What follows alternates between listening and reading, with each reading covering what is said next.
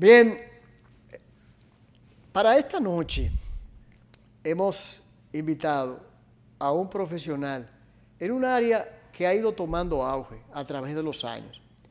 Y una gente a quien yo le tengo mucho respeto y estima por su trabajo y la profesionalidad con la que lo hace y también como ser humano.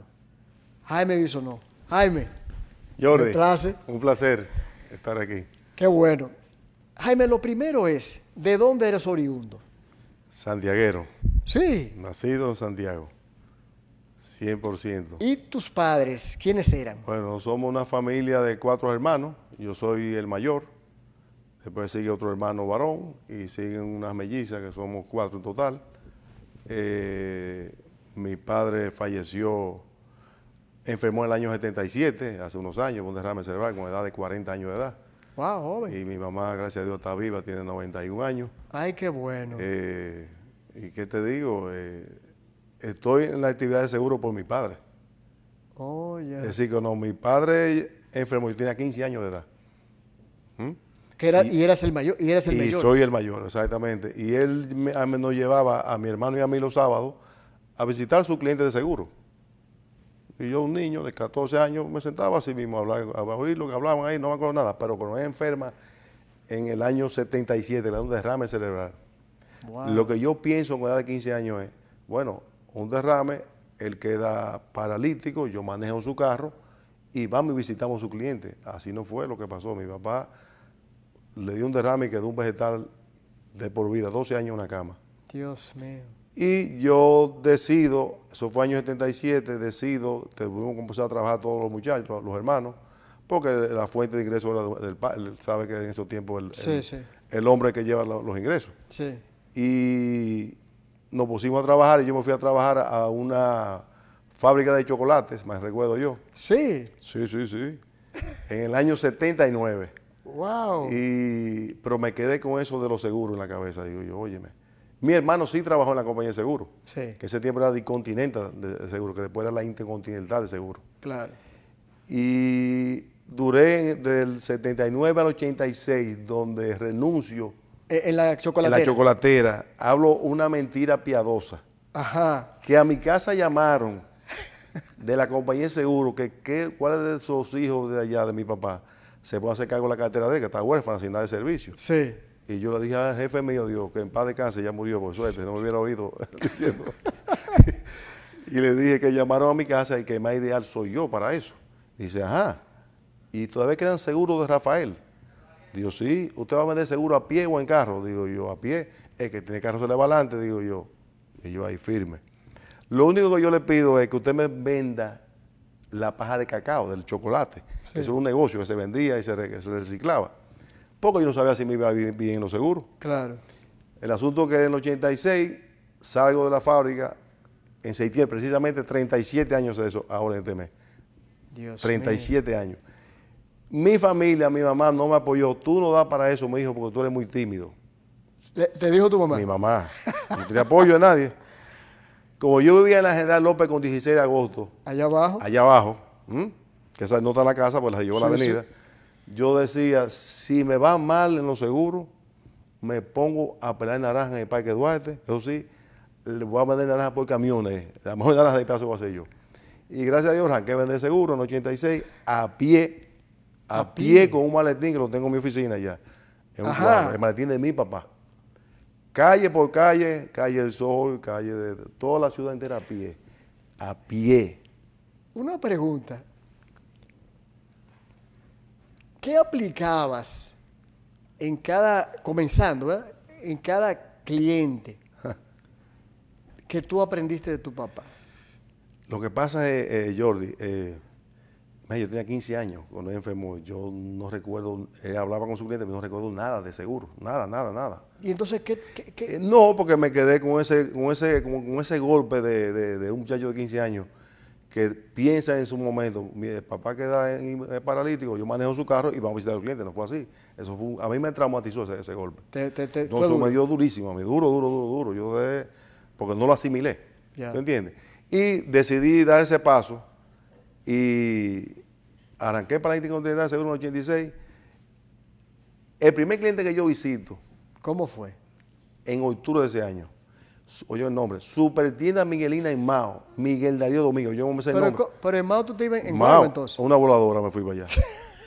voladora con Señores, todo para allá. señores, una voladora. Señores, Voladora, una voladora, la cogí, no me acuerdo en qué sitio fue la cogí para Mao, guau, ya llegué. Cuando yo llego a esa donde ese cliente, sí, así pase. Llego allá, el tipo ni me, ni me saluda, digo, mierda, esto es así. Y mira, Jordi, arranqué por ahí. En octubre de ese año, noviembre, Interoceánica de Seguro. ¿Tú te acuerdas? Sí, claro. Banco Español ese grupo. Claro. Me llaman a mí, que quieren darme un puesto a mí, de, de- el gerente de venta, oye este asunto, supervisor de venta, un G Suzuki, sueldo, comisión y todo. ya con un carro. Montado, entrando, entrando yo a pie. Lo que hago voy a la Intercontinental y hablo con los, con los Juan Hernández, el grupo de aquella vez. Sí, sí. Le digo, Juan, a mí me están ofreciendo esto y esto y aquello. Mira, Jaime, si hubiera sido la compañía de seguro nacional en aquel tiempo, América, Universidad, yo te digo a ti, dale para allá. Pero esa compañía de seguro es nueva. Y te felicito, ya te estén, te valorando. Tú Claro. comenzaron a hacer todo, digo, no, yo me quedo aquí. Y así me quedé. Te, te quedaste interoceánica. No, No, eh, como en la, en la Intercontinental. Ah, ok. Como agente de seguro, la cartera de mi papá. ¿Tú sabes cuando vine yo a comprar el primer carrito mío? En diciembre del 88, con un préstamo que hice la Dos Intercontinental. años después. Dos años a pie. Con un maletín en la calle, puerta por puerta. Bueno, en resumen, hay que hacer lo que a ti te gusta. Y a mí eso me apasiona. Y esa es mi debilidad, ese es mi hobby, ese es mi todo, lo que yo hago hoy en día. Y por eso hoy en día estamos, no estamos en el ranking que estamos a nivel nacional. A nivel Yo lo- sé que va a ser más fácil preguntarte esto. ¿Qué es lo que más te apasiona del- de, de lo que tú haces? Adiós, eh, eh, resolverle un caso a un cliente. A mí nadie me llama para saludarme. Ah, ah. Nadie me llama a mí. eh, Jaime, mira, ¿cómo tú estás? ¿Qué vamos a hacer esta noche? "Ah". Yo luego le pregunto, ¿chocaste? Dime, ¿hay herido? no, ok, tranquilo, vamos a levantar la alta. Siempre me llaman, eh, es así, 24 horas, Jordi. Yo tengo ese celular, 3.000, más de 3.500 contactos ahí grabados ahí. Grabado ahí. Y yo no sé con quién estoy hablando. Jordi Vera, Jordi Vera, no, me acuerdo, físicamente no sé quién es, porque yo lo grabo todos los teléfonos todo el mundo, de todos los clientes. Que me llaman a mí, yo lo grabo. Sea seguro de ley, sea empresa, sea lo que sea. Todo, le cojo el teléfono a todo el mundo. Sí, eso, eso me consta y no importa la hora. ¿Qué, qué, qué te ha hecho ser así? eh, una persona eh, asequible, eh, pasible, eh, que uno cuando habla siente que está acompañado. Es que me apasiona, es que a mí, es que... a No es, a mí no es me- una- no es algo tedioso. para No, no, no, claro que no. Al contrario, claro, uno pasa mucha presión porque dependemos para yo resolverte de la compañía de seguro. y eso es un tema con la trabajar con la compañía de seguro. Pero uno tiene que coger paciencia y buscar. La satisfacción mía, a mí me hicieron una entrevista hace unos años, eh, un periódico ahí. Sí. Y lo que se puso fue, que lo tengo guardado. ¿Qué es lo que a ti te satisface? Resolver una situación cliente. Es eso, resolverle. A mí hay clientes que me han ofrecido dinero. Clientes que no son míos, digo, no, yo no pido dinero, yo te estoy, dando un servicio. eh. Habla de mí, habla de mí, ya. Tú hablas de mí, ya tú me vendiste, ya. Eh, en el ámbito de, de- de tu familia, ¿tienes hijos? Sí, yo tengo tres hijos. Eh, la mayor trabaja conmigo, se llama Melissa, nació en el nove- tiene 93, cumplió 30 años. La segunda, Tatiana, que me dio un nieto. Ah, Eh, me dio un nieto, la segunda. Y el varón, que se estudió en ingeniería industrial, se graduó ahora en enero, que tiene, se llevan cuatro años, 30, 26 y 22. ¿Qué, qué te, te- qué te dio, qué te, qué te hizo sentir cuando tu hija quiso trabajar contigo? Oye, es un caso. Mi hija, Melissa, cuando decide ir a la universidad que va a estudiar arquitectura, dijo, arquitectura. La genética, ¿cómo se va a buscar? Pero la familia mía son negociantes, no hay arquitectos, no, bueno. Digo, oye, mi hija, no hay problema, dale para allá. Yo le dije, si yo tengo que ir, oye lo que yo le dije a Jordi, si yo tengo que ir, tenemos que ir a la luna, yo no sé dónde me sale esa vaina, porque en la luna que van a hacer la maestría para hacer vivienda en el aire, que van a estar volando en el aire, para allá vamos, yo te apoyo, así yo le dije. Pero ¿qué pasa?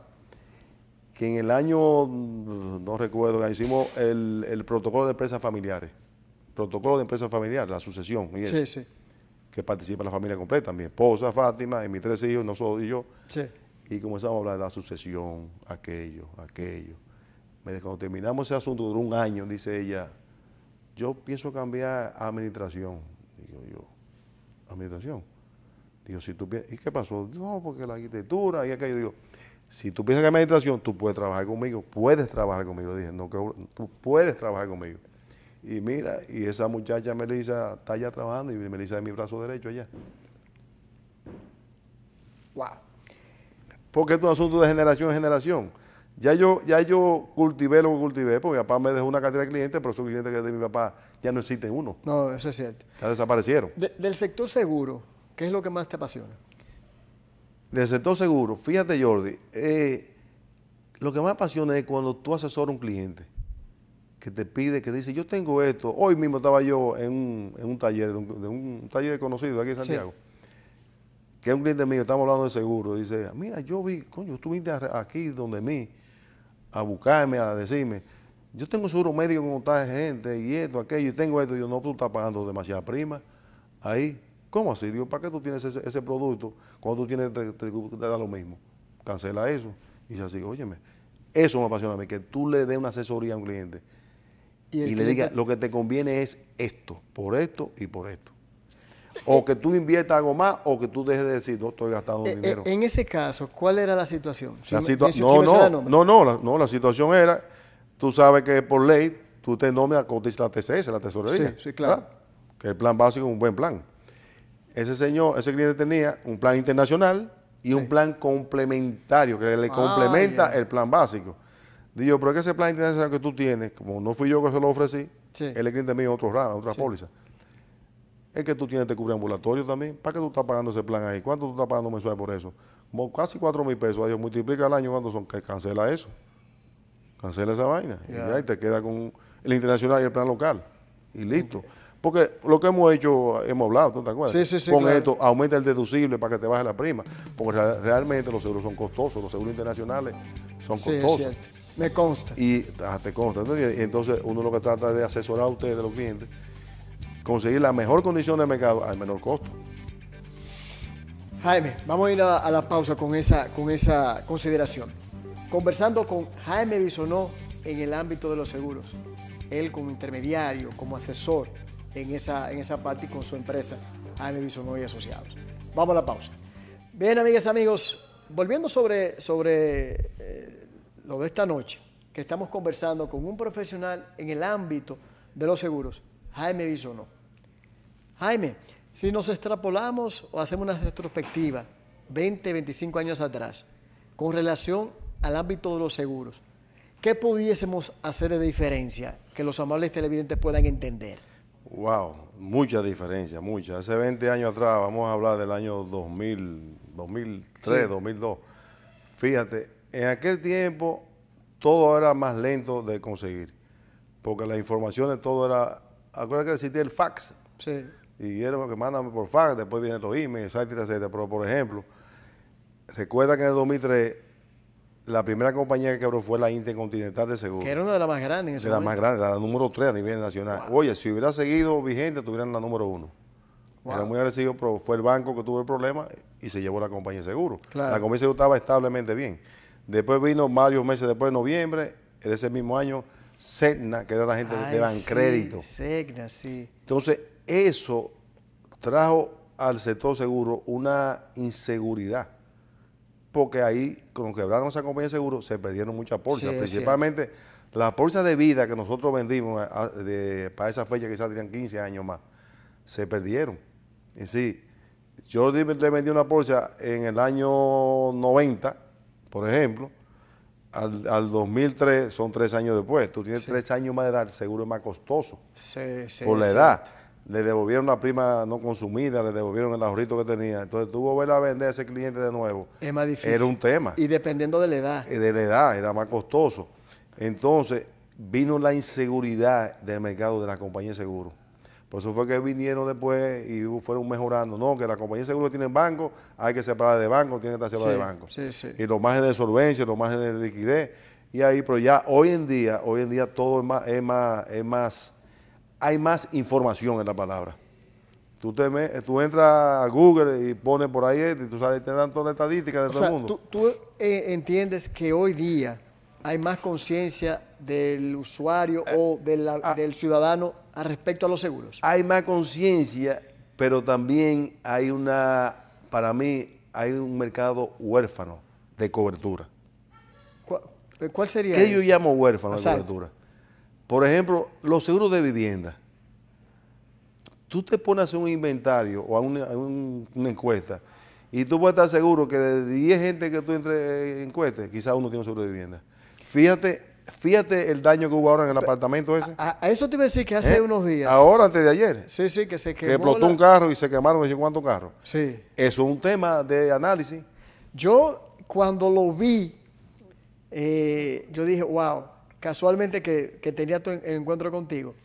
Y analicé varios factores, a ver si estoy por lo correcto, para que tú me analices si estoy bien. Ese vehículo llega, y estamos hablando de un caso, un hecho, amigas y amigos, que sucedió hace, un- hace unos días, donde ahí en la carretera Don Pedro, un vehículo entra a un residencial, empieza a quemarse, el vehículo en, en una- un parqueo soterrado Correcto. se, se inci- se incendia y e incendia toda la parte del edificio soterrado y más de 20 vehículos los quemó. Yo dije, bueno, ver cuántos estaban asegurados contra daños, que fuera seguro full. Segundo, imagínense que hubiese dado un hecho, que Dios, gracias a Dios, no se dio, no hubo pérdida de vidas, pero que hubiese dado una situación peor para el edificio. Seguro del edificio existe, lo tenían, el seguro del apartamento individual lo tenían. ¿Qué tú crees? Óyeme, Jordi. Ese es un caso de análisis. Según hay versiones que quizás el edificio hay que des- desalojarlo porque el edificio, por el calor que sufrió, hay que demolerlo. Es un problema. Si es, si es así, ojalá no. Imagínate tú cómo esos propietarios de, de- de esos apartamentos vuelven a construir si no tienen un seguro. ¿Cómo vuelven? Le van a decir, sí, tú estás, ese solar, tú estás, tú sabes dónde tú estás, mira, allá que tú estás, tu apartamento, pero ¿cómo lo construimos esos apartamentos si no tienen un seguro? Aquí, en República Dominicana, Dios y la Virgen nos ha cuidado. Es cierto. Óyeme, Es cierto. aquí viene un terremoto, Dios libre. Y pa- digo, los edificios de hoy están bien construidos, pero imagínate que haya que demoler el apartamento y usted no tenga ese edificio asegurado o tu apartamento asegurado. Sí, yo tengo asegurado porque cogí un préstamo de banco. ¿Sabes cuál es el que tiene asegurado? Es la deuda del préstamo. eh. Es cierto. No es el apartamento. El apartamento te costó 10 millones de pesos y tú cogiste 5 millones. Lo que te va a pagar el banco es la deuda, te va te va a dar. No el apartamento. No el apartamento. Entonces, eso es un tema aquí. Aquí se debiera, por ley, por lo que sea, obligatoriamente asegurar todo. Sí, porque va a haber una catástrofe. Por ejemplo, Haití, el terremoto de Haití, Sí. no se, no se levantó más nunca. Porque todo lo que estaba asegurado, estaba infraasegurado. eh. Cuando tú tienes una inversión de un millón de dólares, y nada más tienes asegurado 200 mil dólares, pediste 800 mil dólares, ¿cómo tú restableces ese negocio con 200 mil dólares, cuando tú tenías un millón de dólares? Eso fue lo que pasó en Haití, lamentablemente. ¿Qué- Por qué- ejemplo, en ese apartamento dice que explotó el carro. La, la la parte legal, la responsabilidad civil ahí, es del dueño del carro. Sí. Ese tipo de mandatos, ¿tiene con qué devolver para atrás? No. No. Entonces, se perdió todo ese dinero. El que no tenía un seguro full de esos vehículos, lo Eso es perdió. digo. Eso es lo que digo, porque, Lo perdió. porque mucha gente a veces entiende que quiere el seguro, pero cuando el siniestro da, pero ahí, ahí no se pueden asegurar, No. ahí no se asegura. No y ve. mucha gente vive en edificios o compra y no, no tienen un seguro, el residencial como tal. No tiene. Algunos, eh, algunos condominios de torres lo que aseguran es la responsabilidad civil, Sí, pero no el edificio y alguna parte de las áreas comunes. Sí, Pero no es es normal. Individualmente, yo seguro mi apartamento, yo seguro el mío, pero imagínate, eso es un tema. Eso, mira, es un asunto de análisis ese. que sería, tú dirías costoso, pero cuando se reúnen, No, una- no. se reúnen todos, es mucho más fácil No. pagar la prima. Aquí hay, muy- por ejemplo, los proyectos de, de- de- de hoteles en playa y de los apartamentos en playa, la mayoría lo tienen asegurado. Asegurado completo. Sí, lo- claro, en, la misma, man- en el mismo mantenimiento le cobran el seguro. Jaime, ¿en qué ámbito de los seguros te has desarrollado? Eh, bueno, ¿qué te digo? Nosotros tenemos 37 años en el mercado. Nuestra cartera de clientes es un 65% propiedades y un 35% personas. Propiedades es lo que es incendio, Sí, vehículos, y personas es salud, vida y eso de, de- de- de los clientes. Sí, sí. Esa es una cartera más o menos nivelada, pero en realidad nosotros ofrecemos todo, nosotros no rechazamos. Ya. Lo que quiere el cliente lo ofrecemos, claro, hay uno más, lo que más se vende es vehículo, seguro de vehículo. Seguro de vehículo. Sí, es lo que más Pero eso es otro tema, porque deberíamos estar más asegurados la- el hogar que el vehículo. Pero bueno. No, bueno. Y, la- y a veces hasta la Le misma hacemos salud. seguro full al vehículo, pero nosotros no aseguramos. Y a veces la misma salud. la misma salud. A nivel internacional. Eso mismo. Eh, ¿Tú entiendes que el área de los seguros, el sector seguro, se ha profesionalizado en el país? Óyeme, eh, Jordi, lamentablemente, aquí en República Dominicana, para tú aprender de seguro, todavía se trata de, abrir maestría en seguro, pero no hay apoyo. No hay no se quieren preparar. Óyeme, el mercado es un mercado O complicado sea que todo lo que hace es basado en la capacitación. a la capacitación del día a día, tú sales a buscar a algún profesional, no aparece y lo que aparecen te, están ya contratados. Eh, es, un, es un tema, es un tema. O sea que- o sea que ustedes tienen que- eh, es un asunto es rompiéndose uno mismo ahí mismo. Claro, el asunto seguro no hay nada nuevo. Todo está escrito y todo Sí, sí. tú aprendes día a día de los casos que pasan, ¿te entiendes? Pero conseguir recursos como un profesional en el área de seguro, hoy en día eh, es complicado. La compañía de seguro tiene lo que tiene ahora mismo y no lo sueltan. No lo sueltan, no hay forma. ¿Cómo, cómo andamos en estadísticas, Jaime? Oh. Porque eh, tanto este año como en el año pasado, la Superintendencia de Seguros estableció que el sector seguros creció. El año pasado creció por encima del año 2021. Sí, Y correcto. ya en los meses que llevan, creo que hasta mayo, junio, que fue el informe que vi, eh, eh, estaba creciendo más que el año 2022. ¿Cómo, ¿cómo estamos? Fíjate, eh, las estadísticas comparando 2022, fíjate que la pandemia, eso fue Sí. un golpe, no al sector seguro, a todo. El sector seguro creció do- versus 2021 un 12%. Un Es- 12. Un 12%. Es decir, se cobraron 96 mil millones de pesos de prima cobrada. oh, de enero a diciembre de 2022, 96 mil millones, 96 mil 300 millones de pesos con relación a 2022, que fueron unos, unos 10 mil millones, casi 10 mil 300 millones de pesos más que en 2021. Wow. Que En fue el tiempo de la eh, pandemia real. Exacto, pero ya el 2022 era cuando la pandemia ya estaba, ¿tú entiendes? Sí. Eh, casi un 12% fue el crecimiento del 2022 versus 2021, un 12% aproximadamente. Por ejemplo, ese, el ramo que más creció, para que tú veas el asunto, fue el ramo de transporte marítimo aéreo. Es decir, sí. Es decir, todas las empresas que traen mercancía de fuera, que importan, se recuerda que los fletes, eso se disparó. Ay, sí, es verdad. Es cierto. 2021 fue un Sí, año, una locura. un año, una locura. A un 13 año mil dólares, no, no, no, un est- estropitoso eso. 20 mil. Y, y, el, y el ramo de, de- de transporte creció casi un 40% con relación al año anterior, casi un 40%. Y de transporte de carga creció un 33, casi 34%. Esos fueron los dos ramos que más crecieron en 2022 eh, versus ma- 2021. Marítimo y de carga. Sí, el Cuando hablemos de carga, ¿a qué nos referimos? El, el transporte marítimo es cuando tú traes una mercancía de, de China hacia República Dominicana Sí, que viene en barco. Eso es el transporte entiendo. marítimo.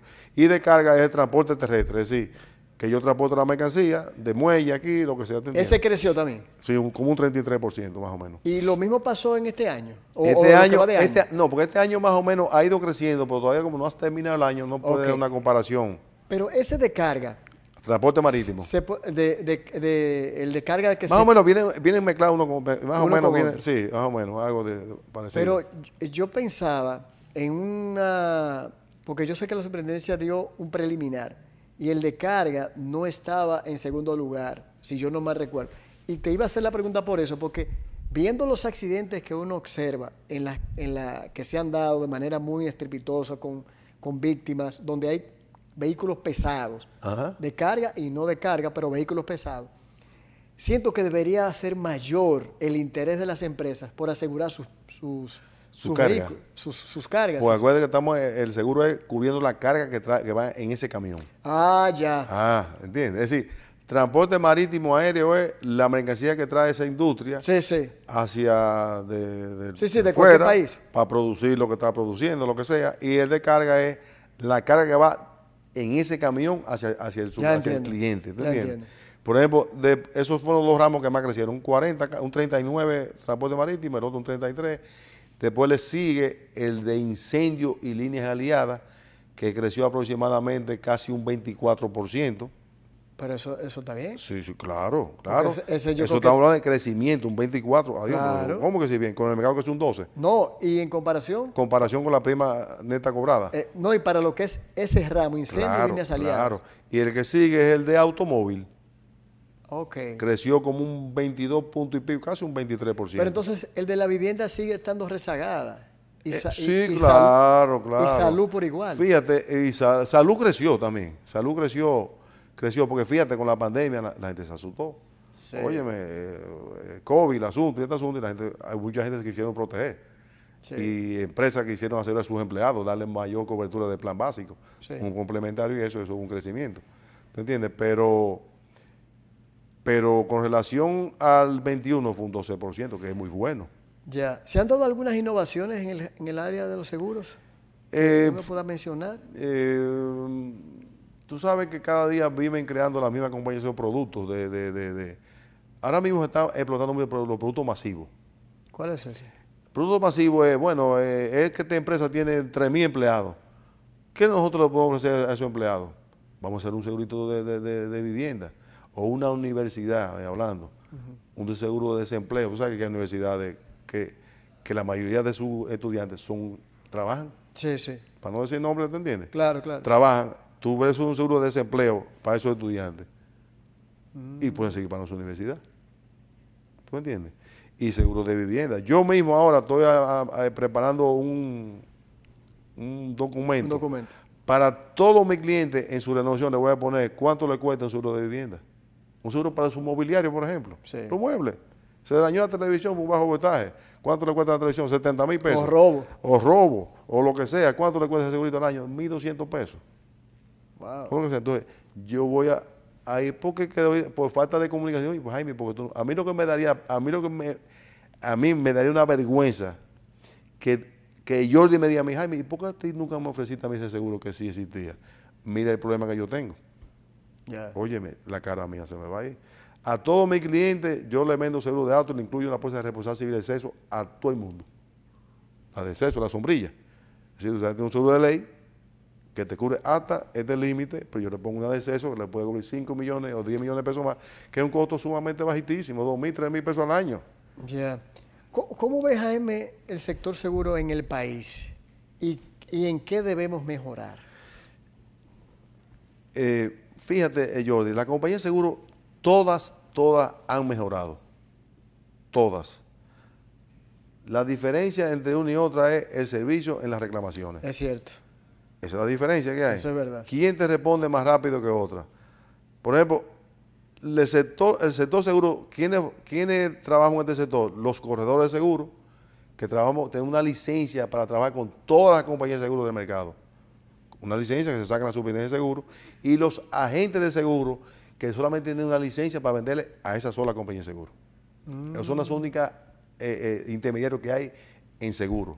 Los corredores, que tenemos una licencia, que pagamos una fianza para vender otro seguro otra compañía de seguro, y los, y los agentes. ¿Qué pasa? ¿Tú sabes cuánto representa el sector corredor en prima cobrada? Nosotros representamos el 75% de la prima cobrada. De esos 75. 96 millones, 96 mil millones de pesos, nosotros cobramos el 75% de eso, Los corredores. los corredores de seguro.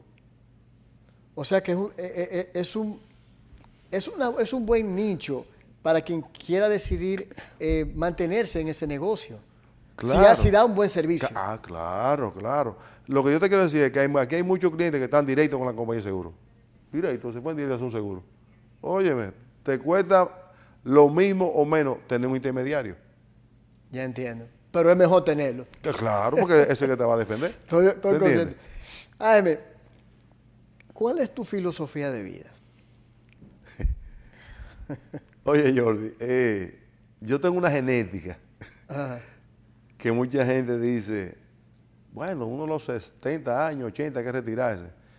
Yo hoy digo que yo nunca me voy a retirar de mi actividad. Claro. Porque es que yo soy celoso con mi cliente. ¿Tú entiendes? Soy celoso. Es decir, mientras yo tenga vida, estaré en Jaime Bisonó ahí. Claro, hay que de- dejar, de- dejar las generaciones que vienen. Claro. Pero yo tengo que estar ahí, porque ¿qué, qué voy a hacer yo? Es que eso es lo que yo vivo. Yo tengo unos tíos que tienen 85 y no tantos años y te trabajan primer día, no tienen necesidad de estar trabajando. Te lo digo a ti hoy en día, no tienen necesidad de trabajar como trabajan los tigres. Y trabajan hoy en día como el primer día, innovando y haciendo, y, creando cosas nuevas, crecimiento de empresas. Y, eso. y cúchale, En 30 segundos, ¿algo que agradecer? Bueno, agradecer a, a mi familia, a mi esposa Fátima, a mis hijos, que me han apoyado en esta actividad. Tú sabes que Requiere Y- mucho tiempo. Sí, sí. Y además también a Dios la salud. Eso es importante. Que tenemos la salud y el deseo de seguir caminando día a día. Jaime, gracias de Jordi, verdad. siempre tuyo. Señores, una conversación con un gran profesional en el área de los seguros, Jaime Bisonó, y con su filosofía de vida sobre lo que le gusta y sobre lo que es el trabajo. Vamos a la pausa.